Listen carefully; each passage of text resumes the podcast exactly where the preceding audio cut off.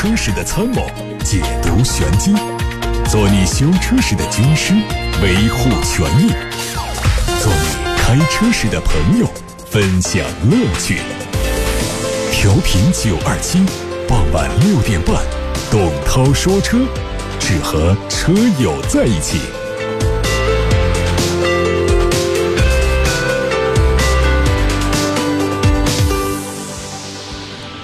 各位正在收听董涛说车，在三月十六号、十七号这两天，就是本周六、本周日这两天是交通广播特价车展的日子，卖新车。湖北广播电视台交通广播第二十一届交通广播特价车展将于本周六、周日两天在盘龙城百联奥特莱斯广场盛大举行。车展以诚信为本，数十款车疯狂让利。九二七为大家保驾护航，解决后顾之忧，所以三幺五买诚信车就在本周六周日参加交通广播的特价车展，买车购物嗨翻天！咨询电话零二七八六八六六六六六。参展的品牌非常齐全，包括奔驰、宝马、奥迪、英菲尼迪、凯迪拉克、进口大众、一汽大众、上汽大众、吉普、江铃、领克、广汽三菱、东风本田、东风标致、东风风行、东风风神。北京现代、雷诺、福特、哈弗、众泰、蔚来、斯柯达、宝骏，相信一定有一款适合你的车。好，下面我们开始关注今天的汽车资讯。奔驰刚刚发布了今年二月份在中国的销量数据，梅赛德斯奔驰品牌和 Smart 品牌二月份总共交付新车四万一千二百八十三辆，一至二月交付了十一万四千一百二十一辆，同比增长了百分之一点七二。国产的奔驰 A 级、C 级、E 级三款主力轿车保持稳定的增量，为奔驰在中国的销量贡献了超过一半的份额。另外，E 级一至二月的销量是两万八千二百四十七辆，GLC 前两个月卖了两万零一百三十八辆。最近更换全新动力总成的新款奔驰 E 级已经上市了，它提供了 E 二六零 L、E 三百 L 和 E 三五零 L 三种动力，分别搭载 1.5T 加48伏的轻混、2.0T 的高功率发动机和 2.0T 加48伏的轻混，并且满足了国六排放标准。售价区间仍然是43万五千八到62万九千八。一汽大众的2019款宝来也已经上市，它在原来基础上对安全和娱乐的配置做了升级。舒适型和精英型都标配有 MIBG 信息娱乐系统和倒车影像系统，售价增加了一千块。另外，智能多媒体导航选装包的价格做了下调，八款车的售价区间十一万二千八到十五万九千八。吉利旗下的全新紧凑型电动车 GE 幺幺正式定名叫做几何 A，将在四月十一号正式上市。它有五种车身颜色。以及五百公里和四百一十公里两种综合工况续航里程供选择，全系标配了最新一代的博士九点三版本的 ESP，还有八英寸的投影式的抬头显示，以及集成智能车机系统、原装行车记录仪的十二点三英寸的全触控电容高清大屏，补贴之后的售价在二十万元左右。您正在收听的是董涛说车。要介绍一下，就是在三月二十三号，就是在下周六周日有一个活动。下周六周日有一个活动，最近想买东风风神 AX 七这款车的听友们，这是一个很好的机会，建议大家这个星期是按兵不动，不要出手买车，因为到二十三号，三月二十三号下周六这一天的早上，会有很有意思的活动。我带着大家走进东风风神工厂的生产线，零距离的体验一下风神全新一代 A 叉七的生产过程。前一百个报名的车友，当天到场就可以得到价值两百七十八元的九二七定制生产的机油一壶，四升装的一大壶。而且你当天买车可以享受工厂直销价，享受十年超长质保，享受高达八千元的置换补贴。购买限量的畅享版，还可以得到价值三千元的礼包。总之，你在湖北应该买不到比这还便宜的东风风神 AX 七了。所以，下周六上午，各位提前报名，打电话给零二七八六八六六六六六，随时报名参加三月二十三号。走进东风风神工厂生产线，零距离体验风神全新一代 AX7 生产过程的这么一个线下活动。现在我们开始回答大家的问题了。首先看到来自八六八六六六六六热线电话上有一位贺先生留言，贺先生说：“我从这网上啊，这个看到很多车主，呃，买了这个奥迪车之后得了白血病，问这是不是真的？问我怎么看白血病这个事儿。我目前看到了两个版本的帖子，一个是说奥迪，还有一个是说。”奔驰好像，呃，都在三幺五前夕啊，两篇文章啊，阅读量非常高。这个指出这个关于车内空气污染给咱们得病之间的这个关系。呃，这个文章呢，呃，转的阅读量就是十个小时就超过了十万加，也就是说，大家对于这个车内空气污染对人身体的伤害关注度是非常高的。但是呢，呃，我们目前还没有看到这个比较正式的这种官方的一种确定的回应，是说有还是没有？我们看到的是说找不到这个关联这么一个声明。但是呢，具体的这些东西呢，我觉得现在目前还是呃还是有一点说不清楚。嗯。从我的观点来讲呢，就是首先这个白血病的发病的原因是有很多的，它是否能够确认是车的因素引起的？啊，家里、办公场所是不是也有新装修或者是污染源？另外，像奥迪这个品牌，呃，在中国的保有量已经超过了五百万辆，目前呢，我们看到的这个报道的案例呢，大概只有五个个案。那如果按照五百万辆车、五百万个车主，甚至说一个车上还不止一个人，那更多的人就乘坐一个五百万辆车，可能涉及到了两千万人的乘坐，甚至更多的乘坐。那如果只有五个得白血病的这个个案的话，那是否能够证明这个品牌的车主的发病率超过了全民的发病率呢？话有点绕，我们再重复说一遍，就是说，如果说五百多万辆车，几千个乘坐者当中只出现了、只爆出了五个个案的话，是否能够证明这个品牌车主的发病率超过了全民的发病率？啊，这是一个问号。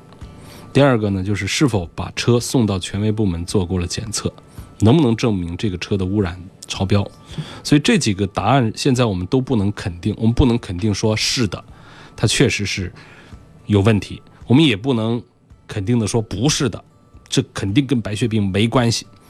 只是说现在我们处在一个情况不明朗的一个阶段，啊，我只是想表达这个意思，就是我对这个事件的看法。我们国家现在也没有车内空气污染的一个标准。另外呢，尤其是在车上长期这个呼吸这个空气和短期呼吸空气。以及呼吸这个空气污染源导致我们得病，这之间的这种直接的证据关系，恐怕是很难取得。那都是靠大家在猜测。所以现在我处在一个中立的一个态度上，我绝对不会说这跟这个白血病没关系。车内污染，这是这我也是深恶痛绝。我经常我比我们的车主们要接触新车多得多得多。我经常是拿着全新的零公里的新车，拿着试驾，车里的味儿真是让人难受。我经常是开着窗户试驾一小段就把车还了，我真不愿意把自己的健康给搭进去。但是这中间的直接关联，如果说我们要把它作为一个索赔的项目来说的话，它需要的就是证据。如果当做一个吐槽来说，这没毛病，没问题，咱们就吐槽这车味儿太大了，难闻，不买它，不坐它，不开它，不要它。啊，这都可以，但是说我这儿要索赔了，因为得了白血病，所以怎么样？这个事儿我们要理智的看待它的话，就是目前的证据以及法规都还是不明朗的，所以这件事情我选择中立的态度。呃，下面我们看来自八六八六的其他问题，还有没有更有意思的？我就喜欢回答这样的这个问题啊，这样的问题我一说出来，显然会引起大家的关注，对不对？你回答完了这个问题之后，再看其他问题，都觉得不知道从哪儿说起。比方说，有朋友要对比迈腾和雅阁，这个刘先生他说，我就关心的是油耗和稳定性方面，问雅阁和迈腾。你问这两方面，那肯定本田比大众的强啊。那本田的油耗，你看这个大众啊，这些年其实这个发动机啊，十年前啊那会儿呢有 TSI 加 DSG，嗯，一阵风的就是觉得大众的这个动力单元还是技术比较领先。但是这么多年过去了，它没什么升级，就把那个 EA888 从一代变二代变三代，其实这变的过程是在解决它那个机油的烧机油的问题。然后 DSG 就别提了，现在都不好意思叫 DSG 了，很多配置表上改名字叫 DCT 了，因为大家都知道这个双离合变速箱结构简单、成本低廉。那你要说它技术多先进的话，可能还谈不上，但是它确实是比较节油。所以现在呢，这个完全是从成本的角度，各大厂家都在推这个双离合。那么对于大众来说，他们家的 DSG 再也不能说这是它的技术优势了，不说是你的短板，这已经非常的给情面了。啊，所以说，你跟这个，你像其他品牌啊，呃，马自达有创驰蓝天，那本田有地球梦，呃，丰田，呃，还有这个 TNGA 等等，都都有自己的一套东西，而且是最新的啊，这两年才出来的。就相对讲，这个大众的话，那就没什么优势，跟他们来对比。所以在这个动力单元，要讲这个这位刘先生他重点关注油耗的话，所以这个本田车和大众车。那显然是大众要弱一点的。好，刘先生还关注一个点是稳定性怎么样啊？稳定性，那本田车和大众车，你说呢？是不是还是本田的有口皆碑？啊，这个稳定性要好一点。看了这几个八六八六的问题之后呢，我们现在来看一看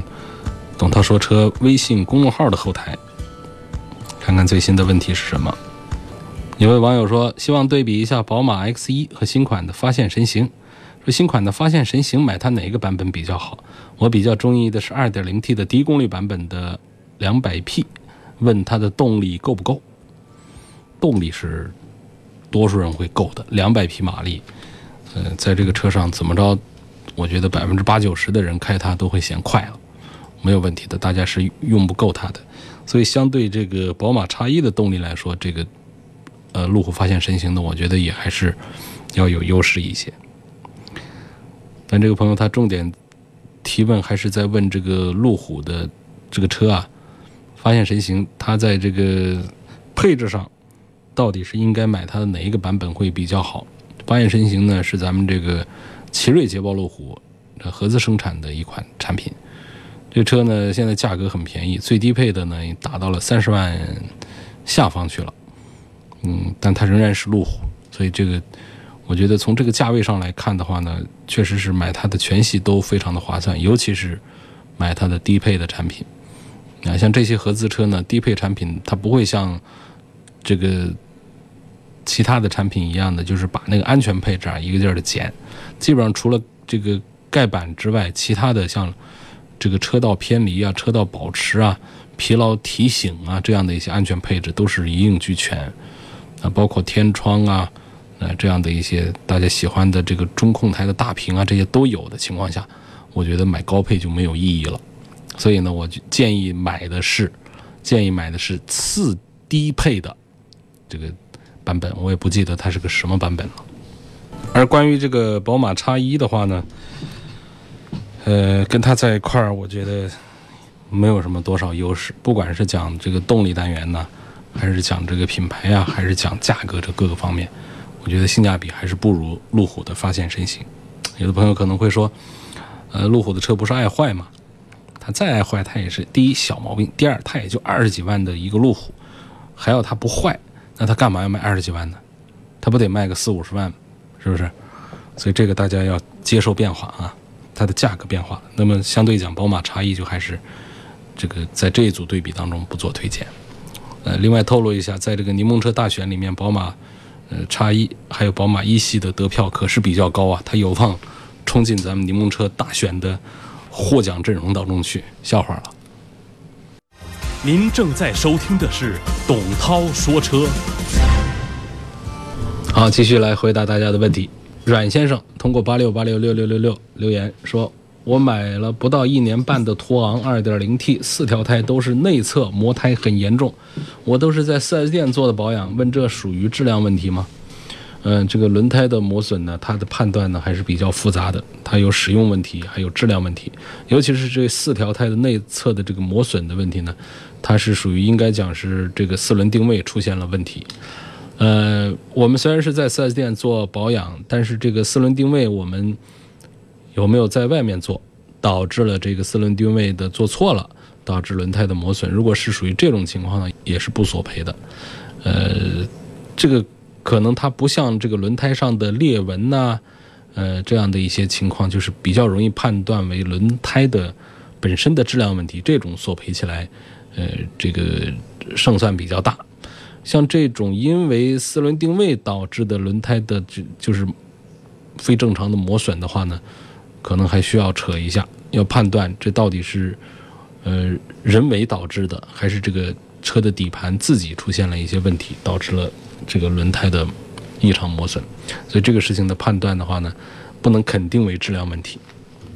传祺的 GS 五的配置是否值得它的定价？呃，肯定是值得的，啊，但是我要强调的是，传祺车的这个质量问题还是比较多的。毛病比较多，嗯，都是一些这个修来修去的一些重复的一些毛病。GS 五这个车呢，它是一款这个 SUV，价格呢十万出头。我觉得在它的这个尺寸上讲，还有它的这个安全配置和动力系统来说，十万块钱这个价格是差不多比较值的。呃，就是它的质量问题还是比较突出。宝马三系和奥迪 A 四，买哪一个更值得？嗯，他提了很多方面的对比，我就不一一的说了。呃，综合来讲呢，这个宝马的三系，我觉得买它的这个低配比较划算。那买这个奥迪 A 四呢，买它的这个中高配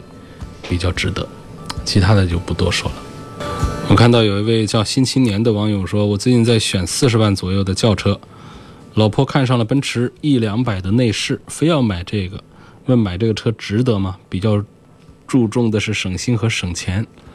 那你如果这样，那就别买这个车。就是你要注重省心省钱的话，这个奔驰 E 级可不是省心省钱的车。那么，但是你老婆看中了内饰要买它，这个也是啊非常合理的一个理由。因为买这个奔驰 E 级的人，我觉得一多半都是看中了它的内饰和外观漂亮，还有一部分呢是。纯粹是为了为了一个奔驰的 logo 去买的它，那在它的几个竞争车型当中呢，它的这个性能方面的表现还是要弱一些的。好，继续来看大家的问题。刚才我瞟了一眼，在这个微信公众号的后台上啊，有位叫小超的网友，他提出了这样的一个话题，发来了一张一张照片，是蕲春县消防大队的火灾事故认定书。嗯，字不清楚啊。我看的大概意思是涉及到一辆别克昂科威的车起火烧掉了。那么，消防大队的这个火灾鉴定认定书上写的是起火部位为这个发动机处，排除人为放火、雷击，不排除自燃、电气线路故障引发火灾。啊。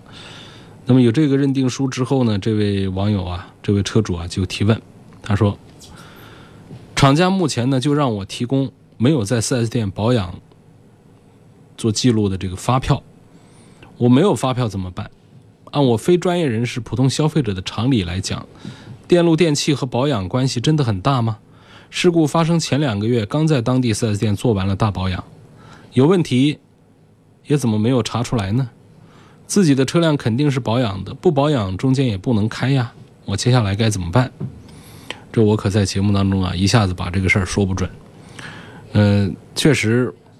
电路电器和保养之间没有直接的关联，但是也不是完全的没有关联。因为我们的每一次保养呢，它不仅仅是说换一个机油、机滤就完事儿了，它其实还包括了很多的目测呀这样的一些检查的项目。所以你这车上的有一些隐患，有一些东西的话呢，呃，尽管说很可能在保养的时候不会被发现，但是如果你是在 4S 店做的每一次做的保养的话呢，你就不会给 4S 店留下画饼。他现在拿到的画饼就是说，你这已经是脱保的状态，你没有在我这儿完整的做保养，所以对于你这个车的这个改装情况我不知情，啊，对于你这个车的这个电路的老化这样的情况我都不知情，所以这个车出现自燃的话我就不负责，这是店方的这说法。呃，店方的说法有没有道理？我认为是有的，但是我们消费者这儿有没有道理呢？我觉得也是有，就是说这车确实现在我们。现在这个消防大队的事故认定书上呢，呃，没有排除自燃和电气线路引发火灾，但是他也没有说一个绝对话，这就是电气引起的火灾，呃，他是只说不排除，呃，他指出了这个地方是在发动机这个地方，但是他并没有指出说这是加装、改装导致的，还是说不是改装导致的，这就是在这个四 S 店这个。推脱责任的时候呢，我们很被动的一个地方，就是说我们消费者这儿有道理的地方在哪儿呢？就是这车我就算是过保了，一个过保的车，因为你的设计问题、质量问题导致了重大的人身财产的损失的话，厂家仍然是要负责任的，可不是说过了三年六万公里之后这车就万事大吉，厂家就不管了的，不是的。我们见过了很多这样的案例，因为设计原因导致的这个。安全隐患，这车可能上市十年的时候，厂家还在宣布召回，免费的给你修。如果有证据导致这样的设计缺陷，或者说质量缺陷、零部件的问题导致的重大的人身财产损失的话，厂家还要赔。只是取得这个证据还是比较困难。所以像你这种情况就属于重大的财产损失，你这已经你的时间是没有过保，但是店方宣布你过保，宣布我过保没问题。但如果仍然是你的车本身的质量问题导致的，我在保修期之外这么重大的损失，你也是要负责。所以这就是一话两说了，就是店方其实也有道理，我们消费者这儿呢也要据理力争，不要轻易的放弃。但是我在节目当中呢，确实是给不了一个判断，到底说这个事儿应该是怎么判？可能到最后呢，就是双方各自把自己的证据都拿出来，还是要让法庭上让法官来做一个决断，这个是最准确的。嗯，这个事儿也值得打个官司了，因为发生火灾，一个二十万的车就这么烧没了，那这个官司协商不成，肯定是该打的，应该打这个官司啊。好，我就不对这个事儿做多的评判。下一个问题，小二这位网友说，我想反映一个问题：长安汽车的保修条例当中有一个隐形的霸王条款，说规定了质保期之内。维修更换的零件的保修期是随整车质保到期而到期。例如，我在质保期最后一天更换的零部件，过了一个星期，如果再出问题，就需要我自费更换了。我觉得这个非常不合理，就想反映一下：我质保期结束前四个月更换的转向柱的总成，过了一年又出问题，4S 店要求自费修。我想知道这个转向柱的总成难道一年都用不了吗？这个不是长安的一个霸王条款。这是整个车企的一个通行的规则，就是在质保期之内的所有的索赔项，那都是随着整车的质保期过了就过了，所以我们不能把它单另的拿出一个零部件来讲它的质保期，而是我只对三年六万公里这个区间车辆的问题负责，至于我怎么负责。这是我的事儿，我换配件，我修，这都可以。我反正四 S 店这方面，我把这个车在三年六万公里，我给你索赔好，给你保证好。所以它是这样来划分的一个时间点，到了三年六万公里之后的，我就不算了。只是说这个时间点呢，让我们对于这个条款产生了疑问。比方说，明天到三年六万公里的节点，我今天换的部件，我后天就坏了，然后你说这个事儿得收费。从情理上讲，确实难以接受，但是从这个三包法规的这个制定的角度，这一刀切下去，其实是它是有它程序上的这个合理和正义在的，所以目前这是一个汽车界一个通行的一个索赔的规则。那么在质保期之后的这种维修的这个零部件，那店方会有单独的计算它的质保期的。嗯，一个时间一般来说最少的通常是从三个月起，就九十天起再往上，还有保一年的，啊，这都有。根据不同的部件来说。那看材料，有一些是容易磨损的、易损的，它就短一些；有一些不是很易损，像电器啊，有些东西它会时间长一点。这还有一位朋友说，我是咸宁的一位出租车司机。我们这儿啊，雪铁龙的现款爱丽舍出租车很多都存在刹车压力不均匀，一条胎的两片刹车片呢磨损都不一致，一片已经用完了，另一片呢基本还是好的。目前出现这种问题的车辆呢，只是到 4S 店检查登记之后，自己先到外面去换。后期 4S 店说会找厂家交涉处理，还有普遍的刹车异响问题，希望媒体报道。呃，爱丽舍的这个出租车的这个刹车压力的这个问题呢，实际上在十年前就已经出现过，当时是说的老款的这个富康、老款的爱丽舍上有这个事儿。呃，所以现在呢，就反映还有这样的情况。另外呢，就是出租车。营运车呢，它不适用于我们汽车三包法规里面的一些规定，它会有另外的这种，呃，在这个汽车销售的合同当中，对车辆的质保专门的做约定。所以这个事儿呢，就还是看它是属于质量问题，还不属于质量问题。如果按照这位网友所说的，那应该是属于质量问题。根据你们的购车合同里面的约定。是该怎样索赔的，是应该主张权利的。现在店方说呢，会找厂家交涉处理，这个不怕，因为人比较多嘛，有多人都出现这样的情况。为了自己的营运安全，建议呢不要先扯这个事儿，应该是先去外面把它换了，然后把发票保留好。这个事儿呢，我们也会交代到这个厂家的售后管理部门去。希望他们能够重视咸宁的出租车群体这现款爱丽舍的刹车问题。今天就到这儿，感谢各位收听和参与每天晚上六点半钟到七点半钟的董涛说车节目。